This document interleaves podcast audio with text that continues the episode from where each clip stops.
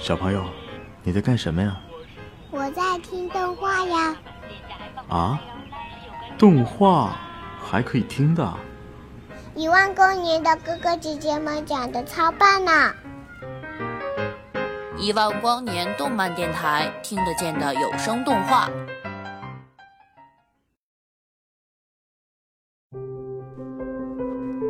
离开窝窝乡后，他回到了自己的村子，见到了自己的父亲。他希望父亲能走出这片贫苦的山沟，找到一个更舒适的地方，过上像样的生活。但父亲坚定地拒绝了。他说自己一辈子住在这里，已经与大山融为了一体，再也离不开任何一条溪水、一片草地、一座山包。末了，他还不忘叮嘱莫风。不要太惦念自己，闯出自己的一份事业。爹到最后也没有说出一句夸赞莫风的话，但莫风看见爹那浑浊的眼眸中一直涌动着骄傲和自豪。接着，他便找到了那个以征收战时税为由大肆搜虐民脂民膏的官员的府邸。不知怎地，看着面前金碧辉煌的三层阁楼。莫风却想起了路边随处可见的尸骸，他仿佛看见汉白玉门柱中砌满了受过底层平民的枯骨，裹满了无数榨取而来的鲜血。权力和地位不仅能帮助这些人躲过战乱，还能让他们在混乱中大捞一笔。莫风想，要用多少农民的辛勤劳作，才能换得起一个人过上这样的生活？想到这儿，莫风皱了皱眉头，转起双拳，直径向府中走去。干什么的？把守大门的两个士兵看出了异样，支起长戟，高声喝问道。莫风没有说话，也没有放慢脚步，而是抬手发出一道脉冲，将那两守卫人头破碎的大门一同震飞了出去。巨响引来了府中更多的士兵。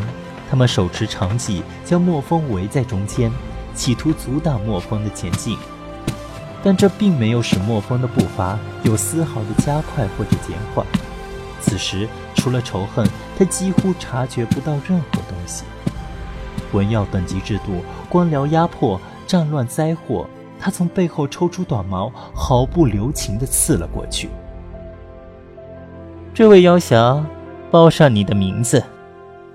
一个衣着华贵的官人不知何时站在了莫风前方的大理石台阶上。莫风停下脚步，抬头看着那个官员，轻蔑的笑笑。那个官员以为事情有了转机，满面笑容的接着说：“这位妖侠的脉术如此了得，何不来我府上做事？在下可保英雄荣华富贵。”这一副丑恶的嘴脸让莫风感到作呕。妈妈，他默念了一句，然后用尽全力将手中的短矛朝那官员投去。伴随着矛尖刺入身体的顿响，那官员抬起头，惊讶地看着莫风，晃了两晃，无声地向一侧栽倒下去。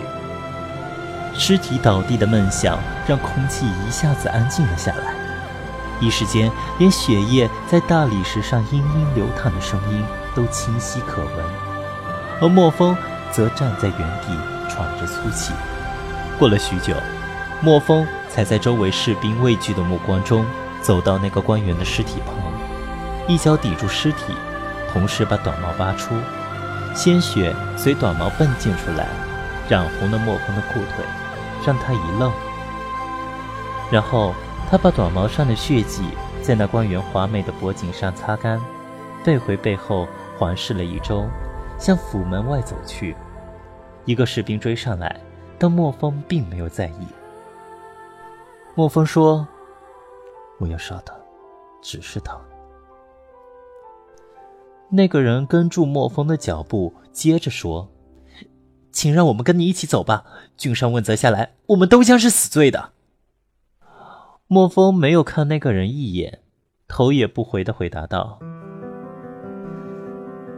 这些都与我无关，况且我习惯一个人，士兵停下脚步，绝望地问道：“那我们该怎么办？”要么坐等杀头，要么躲藏，要么反抗。你们有别的选择吗？莫风的声音不高，很快就被风吹散，但又好像在空气中的什么地方回荡。半个月后，莫风越过兽国与树国的边境线，独自向谢都前进。一路上，他真切地感受到了国与国之间的差距。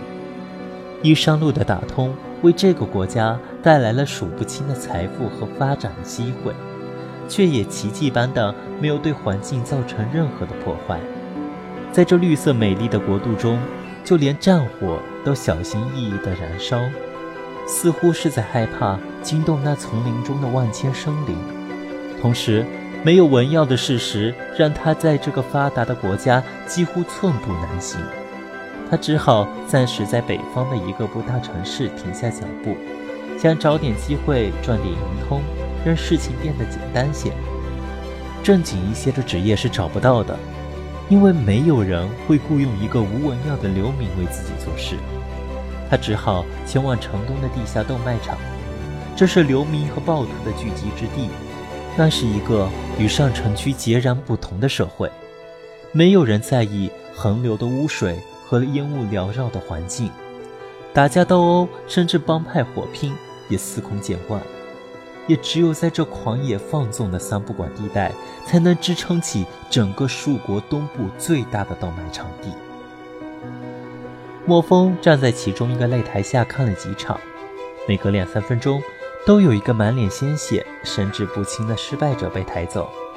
台下疯狂的人群呐喊着、推搡着，一边下注，一边不忘对那些倒地不起的醉鬼发出唾骂。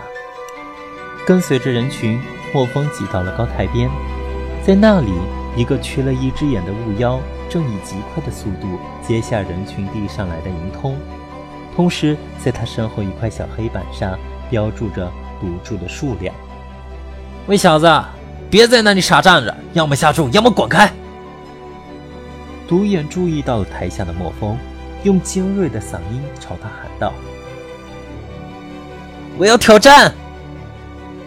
莫风被人群挤得站立不稳，像是坐上了一条在巨浪中颠簸的帆船。他只好用尽全力地喊道，希望自己的声音不被周围的吵闹完全掩盖。